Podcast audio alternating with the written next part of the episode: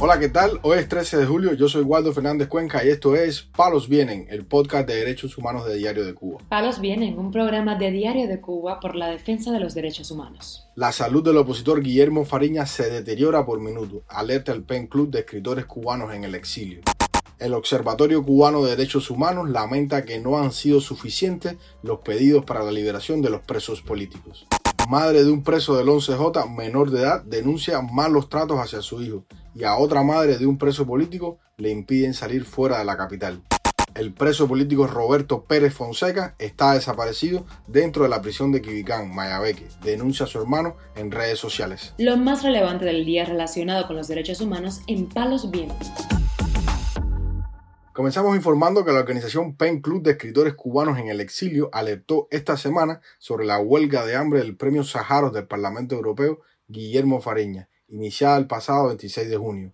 El comunicado de los escritores, fechado este lunes, indica que la salud del opositor se deteriora a cada minuto y que es importante hacer un llamado a la conciencia mundial para exigirle al gobierno cubano que no deje morir a Guillermo Fariña, que ya ha realizado anteriormente prolongadas huelgas, por lo que su estado físico está comprometido.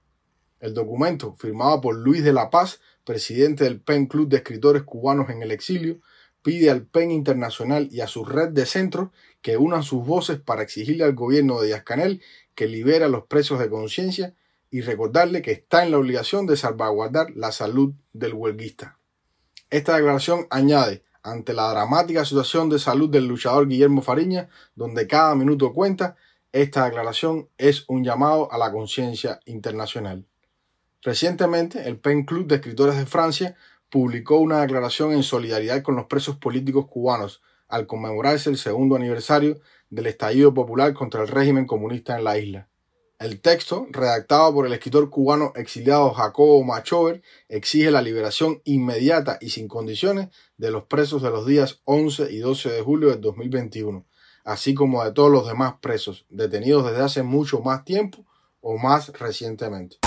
Informamos además que el Observatorio Cubano de Derechos Humanos, con sede en Madrid, recordó en un editorial publicado este miércoles que la situación de los presos políticos sigue sin resolverse, a pesar de los constantes reclamos a que sean liberados. Según el observatorio, el segundo aniversario de las históricas protestas llega sin noticias positivas para los presos políticos derivados de aquella brutal represión, ni para el resto que permanecen en las cárceles por motivos anteriores. Según el observatorio, el segundo aniversario de las históricas protestas llega sin noticias positivas para los presos políticos derivados de aquella brutal represión, ni para el resto que permanecen en las cárceles por motivos anteriores. La ONG también sostiene que la presión internacional debe intensificarse para lograr la liberación incondicional de los detenidos. Y cito, no han sido suficientes los pedidos del Vaticano ni de las organizaciones internacionales de derechos humanos el régimen mantiene en las cárceles a más de mil presos políticos sin atención médica básica, con una paupérrima alimentación y en condiciones deplorables. El organismo de vigilancia de los derechos humanos también se pregunta ¿qué tiene que suceder para que la Unión Europea y el resto de la comunidad internacional reaccionen? Este editorial del Observatorio Cubano de Derechos Humanos fue escrito horas antes que el Pleno del Parlamento Europeo votara a favor de condenar al régimen de Miguel Díaz Canel por las violaciones y abusos sistemáticos de los derechos humanos en Cuba.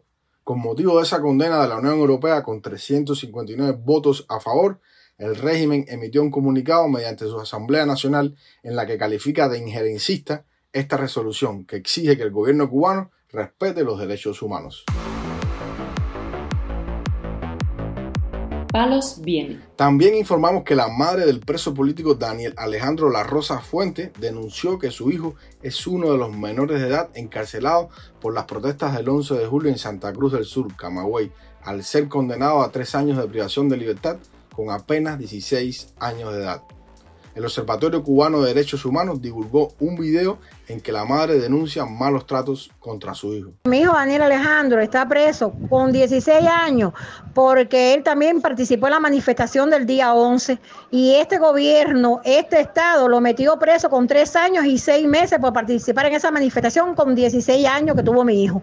Y ahora mismo, el 11 de julio, hoy mismo, efectivamente, el niño lo trancan, que está ahora en la carretera de Santa Cruz, en menores, y lo trancan porque siempre ahora, bueno, ya él para esta justicia, él, él no es un opositor porque no lo pusieron como opositor, le pusieron como atentado a este Estado. Este gobierno que es tan bueno y que tan generoso y que está, y que está mintiendo, diciendo que, que los menores no están presos. Y mi hijo, que lo que es, que está preso en esa situación tan grande que tiene, que lo han desgraciado con esa edad, han desgraciado a mi hijo, porque lo que han hecho es desgraciarle la vida a mi hijo. De igual modo, Moraima Rodríguez, la madre del preso del 11 de julio, Alexander Díaz Rodríguez, denunció que las autoridades no la dejaron salir de La Habana este miércoles para visitar a su hijo preso en Pinar del Río y en delicado estado de salud. Él me llama, me está llamando del hospital.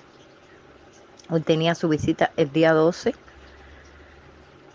y un día después del 11 de julio ya estuvieron aquí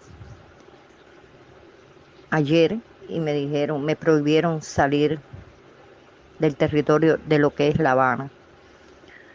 Eh, ya mi hijo, como usted puede ver ahí, me llama, eh, me tumban la llamada, pero él tiene otro teléfono y ya se contacta con el otro teléfono y ya me mandan el mensaje de que fuera de jueves a viernes para la visita que tiene dentro del hospital del penal de en el hospital Abel Santa María, Pinar del Río. Eh, un saludo y bendiciones. Libertad para todos los presos políticos y libertad para el pueblo de Cuba. Viva Cuba libre. Díaz Rodríguez, de 42 años de edad, lleva meses hospitalizado en el penal de la prisión 5 y medio en Pinar del Río, debido a un cáncer en la garganta que tiene muy avanzado. Sus familiares han denunciado la pobre atención médica que recibe debido a la escasez de medicamentos y a una deficiente alimentación. Este opositor fue acusado de los delitos de desacato y desórdenes públicos por participar en las protestas populares el 11 de julio en San Antonio Los Baños, provincia Artemisa, y fue sentenciado a cinco años de prisión. Para finalizar, informamos que el preso político Roberto Pérez Fonseca se encuentra desaparecido de su destacamento en la prisión de Quibicán, provincia de Mayabeque. Denunció este miércoles su hermano Alberto Fonseca en redes sociales. De acuerdo con el hermano, Pérez Fonseca no aparece desde el 10 de julio en su destacamento, ante lo cual tiene la sospecha de que las autoridades del penal lo hayan trasladado a celda de castigo en vísperas del segundo aniversario de las protestas del 11 de julio del 2021. La madre del preso político Lice Fonseca confirmó al portal ADN que no ha sabido nada de su hijo desde el 8 de julio, que la llamó vía telefónica. Ese día le dijo a su madre que estaba con fiebre y que se sentía mal. La madre del prisionero expresó, no he sabido nada. He llamado a varias madres a ver si alguien llama, que pregunten y nada. Lo único que me han dicho es que Roberto no está en su destacamento. Roberto Pérez Fonseca de San José de las Lajas fue condenado a 10 años de cárcel por manifestarse el 11 de julio de 2021 en esa localidad y romper un cuadro del dictador Fidel Castro. El Tribunal Municipal de San José de las Lajas lo condenó por los supuestos delitos de atentado, desacato, instigación para delinquir y desorden público. Este preso fue uno de los que firmó una carta sacada clandestinamente en la que pedía a todos los cubanos unirse para llegar a la libertad y la democracia en Cuba. Pérez Fonseca tenía la intención de homenajear el 11 de julio vestido de blanco, al igual que varios presos de su prisión y otras prisiones de Cuba. Palos Vienen, un programa de Diario de Cuba por la defensa de los derechos humanos. Estas han sido las noticias de hoy en Palos Vienen, el podcast de derechos humanos de Diario de Cuba. Pueden escucharnos en DS Radio, Spotify, Google Podcasts, Apple Podcasts, Telegram y SoundCloud. Yo soy Waldo Fernández Cuenca y mañana regresamos con más noticias.